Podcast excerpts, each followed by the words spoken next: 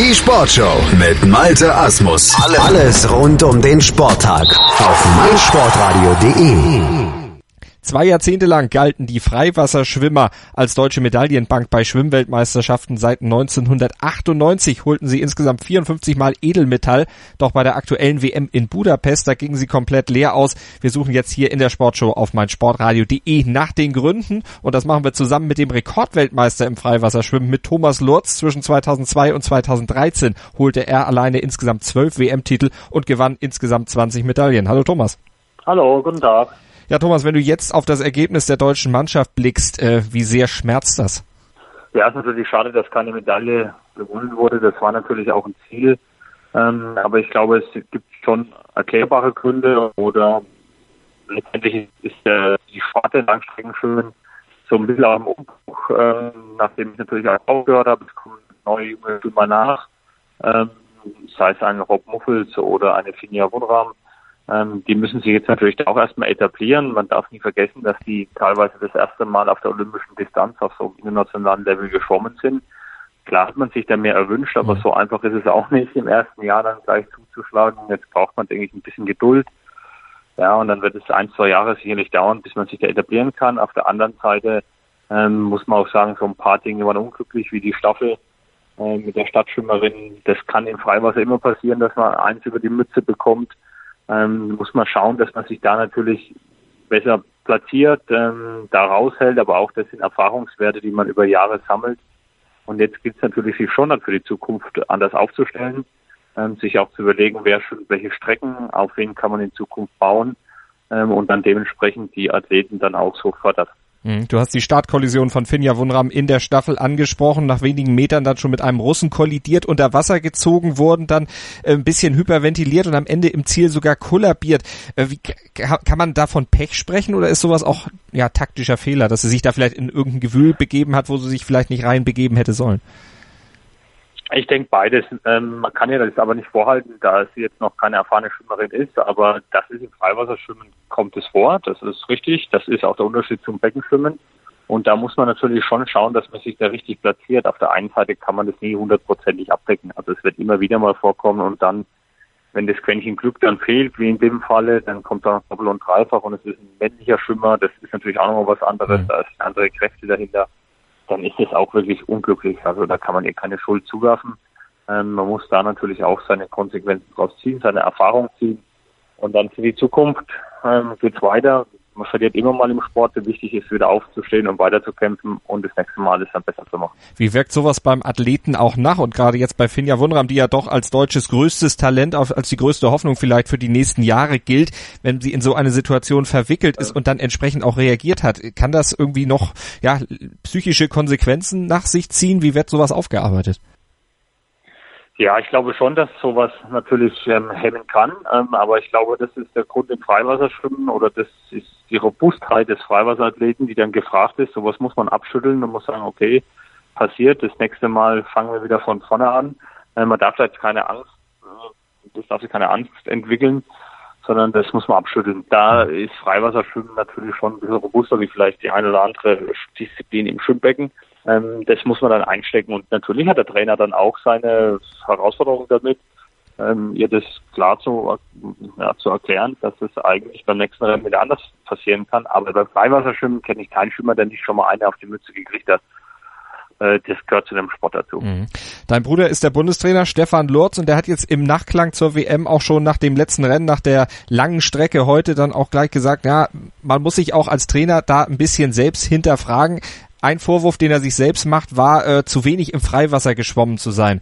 Warum geht man im Training mehr aufs Becken als auf die Situation, um vielleicht auch so im Freiwasser, um vielleicht auch solche Situationen zu simulieren? Ja.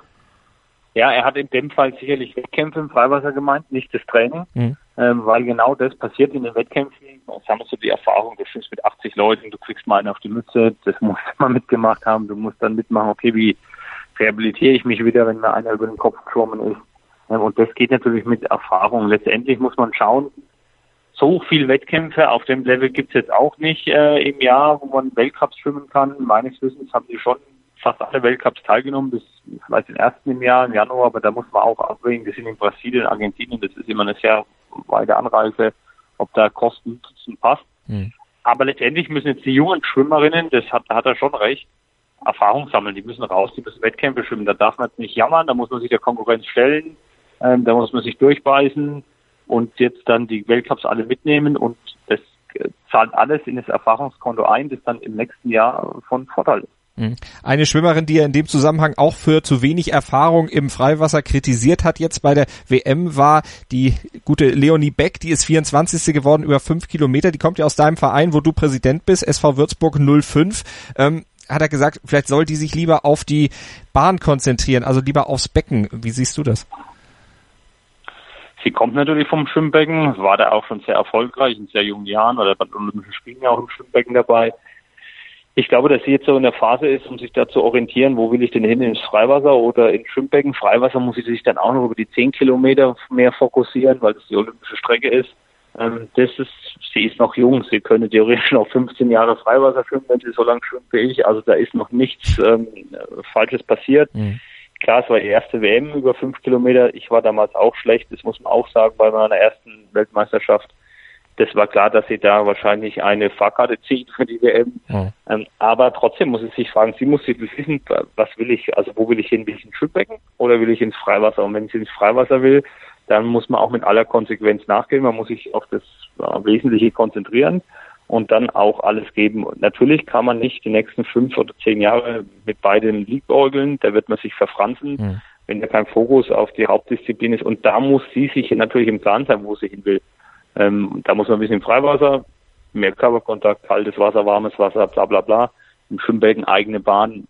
Was will ich? Weil mhm. letztendlich muss man es schon als Sportler wollen, im Freiwasser zu schwimmen, weil einfach die äußeren Umstände so massiv anders sind, dass einem das bewusst sein muss. Und das muss sich die Leonie jetzt schon überlegen und dann mit voller Kraft ähm, auf ihre Entscheidung durchzuziehen für die nächsten vier, acht oder vielleicht sogar zwölf Jahre, mhm. weil sie halt noch jung ist, aber Sicherlich war das Abschneiden jetzt nicht so, dass sie glücklich darüber ist, aber ich sehe bei ihr weniger die Probleme, weil ich glaube, sie ist jetzt 20 geworden.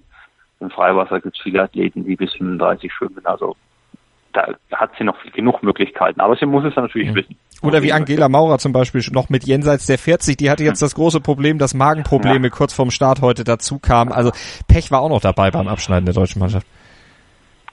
Genau, richtig. Das habe ich vorhin auch gemeint. Das ist wirklich der Staffelstart mit der Angela Maurer. Das ist dann wirklich Pech, aber so ist es. Wenn es schlecht läuft, läuft es noch schlechter, weil das Pech dazukommt. Wenn es gut läuft, hat man das Quäntchen Glück. Das ist so. Da muss man sich jetzt durchkämpfen durch die durch die Ballfahrt. Ähm, aber ich denke sicher, dass sich langfristig natürlich der Fokus auf die jüngeren Sportler liegt, ähm, die letztendlich uns dann bei den Olympischen Spielen auch vertreten sollen und bestmöglichst vorne anzukommen. Und ähm, da sind die Sportlerinnen oder Sportler wichtig, deren Namen ich jetzt genannt habe. Und Sören mhm. Meissner vielleicht noch dazu zu nehmen, der auch noch Optionen hat. Und da muss man schauen. Äh, wie geht es jetzt in den nächsten Monaten und ja vielleicht auch Jahren mit Blick auf Olympia weiter? Welche Hoffnung äh, hast du jetzt persönlich oder wer hat dir Hoffnung gemacht trotz der insgesamt negativen Ergebnisse? Also die, die Namen, die du genannt hast, klar, aber welche Entwicklung vielleicht, die auch in den letzten Jahren schon angeschoben wurden? Ich denke natürlich, gerade auf den 10 Kilometer muss man ja schon sagen, war die Finja Wunderham ja auch wirklich gut, hat sich da sehr gut etabliert. Ich denke, die ist bei den Frauen die ausschlaggebende Person für die nächsten Jahre im Freiwasser. Bei den Männern, ja, da muss man schauen, wer sich da etabliert. Jetzt hat ähm, mit dem Rob Muffels war natürlich auf 10 Kilometer jetzt nicht so glücklich. Mhm. Ähm, muss man schauen, ob der sich dann etablieren kann. Aber er hat natürlich schon auch einige Rennen international geschwommen. Irgendwann muss man natürlich dann schon auch Farbe bekennen und die Plätze gewinnen. Ähm, aber er ist natürlich schon auch jemand, der da reinschwimmen kann. Das ist, steht außer Frage. Und ich denke, dass Sören Meister wird da vielleicht noch eine Option mitspielen in den nächsten Jahren. Also das sind die drei Schwimmer, die ich persönlich am ehesten vorne sehe. Hm. Rob Muffels über 10 Kilometer, hattest du gesagt, äh, 25. ist er geworden, hatte Krämpfe zwischendurch, weil er, wie hinterher bekannt wurde, sich auch falsch verpflegt hat. Äh, muss man da im Training auch noch einen speziellen Blick drauf werfen, dass die Sportler, keine Ahnung, mehr auf sich selber achten und dann eben auch auf Signale des Körpers achten? Ja, klar, aber ich denke, es sind auch immer dann nach dem Rennen, wenn man enttäuscht ist, sind es natürlich auch, sucht man nach Gründen und dann findet man dann meistens auch mhm. irgendwelche, ich kenne das selber als Sportler, ja wenn man dann enttäuscht ist. Ich glaube, das darf man jetzt nicht auf die Waagschale legen. Der Rob ist jetzt auch noch relativ jung. Ähm, der wird auch schon mit 3000 Kilometer im Jahr schwimmen, der wird schon wissen, wie man da zu verpflegen hat und ich glaube nicht, dass das jetzt der Grund ist für das Abschneiden. Mhm. Ähm, das wird man nach dem Rennen natürlich sagen, aber er ist ein Profi, das darf da eigentlich natürlich nicht passieren, dass dann die Verpflegung da auslässt, wie es auch immer ist. Ähm, er hat ja schon ein paar Freiwasserrennen geschwommen. Ich glaube, da muss man dann in Ruhe analysieren, woran es gelegen hat, ähm, weil letztendlich zählen natürlich immer die Ergebnisse und nicht die, die, die Gründe, die muss man selber wissen, ganz klar, aber letztendlich in dem Wettkampf interessiert es dann keinen, warum man Platz X war, sondern mhm. das interessiert nur die Platzierung und die Zeit, die dahinter steht. Und das muss man machen. Und da muss man knallhart mit sich selbst ins Gericht gehen und sagen, okay, was, woran war es jetzt gelegen? Was habe ich taktisch falsch gemacht? Habe ich zu viel trainiert? Habe ich zu wenig trainiert? Habe ich mich zu wenig ausgeruht? Oder wie auch immer. Mhm. Ähm, eine einzelne Verpflegung, die man da verliert, ist es nicht. Also okay. man hat genug Möglichkeiten und der hat da schon öfters im Freiwasser gewesen. Also ja, wird er auch dann äh, seine Gründe letztlich dann noch selber für analysieren. Äh, alles richtig gemacht oder zumindest ziemlich viel richtig gemacht. Das haben die Franzosen, die mit Aurélie Müller oder auch mit Marc-Antoine Olivier natürlich die dominierenden ja, Schwimmer im, in den Einzelrennen hatten Gold und Silber beziehungsweise Bronze und dann in der Mixstaffel mit den Franzosen auch nochmal Gold abgeräumt haben. Was machen die Franzosen momentan anders, vielleicht auch besser als die Deutschen? Ja, ich glaube, die Franzosen, die, die waren schon immer eigentlich im Freiwasserschwimmen akzeptabel dabei.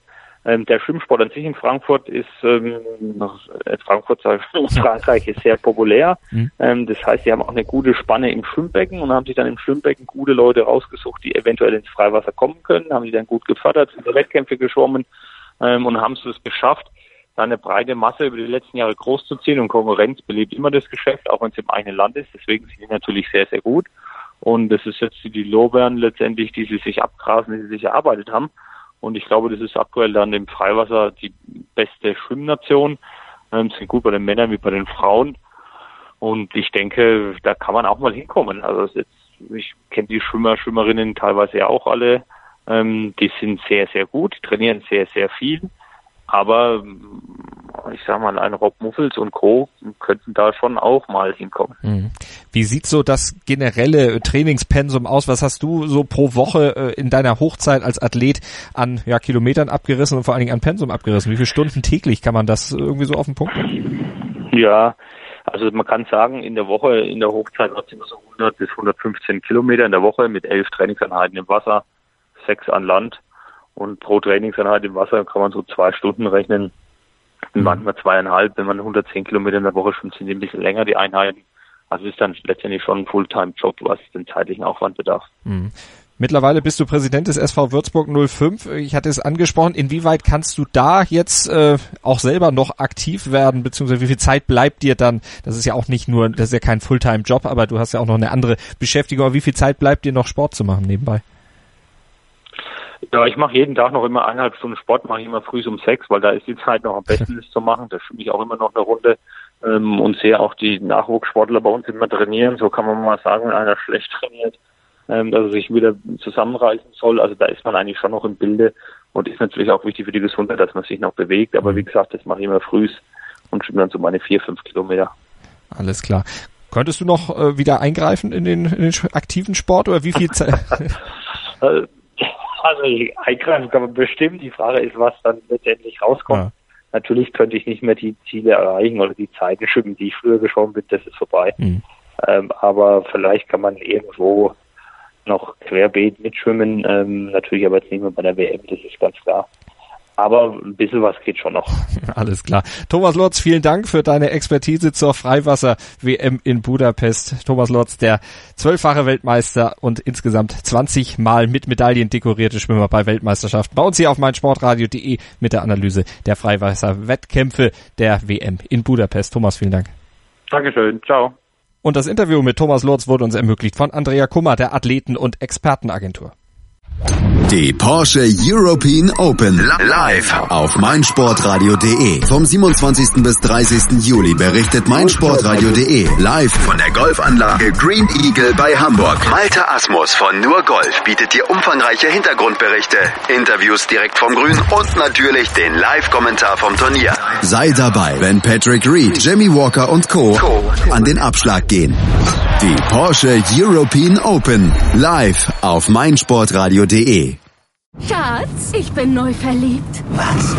Da drüben. Das ist er. Aber das ist ein Auto. Ja, eben. Mit ihm habe ich alles richtig gemacht. Wunschauto einfach kaufen, verkaufen oder leasen. Bei Autoscout24. Alles richtig gemacht.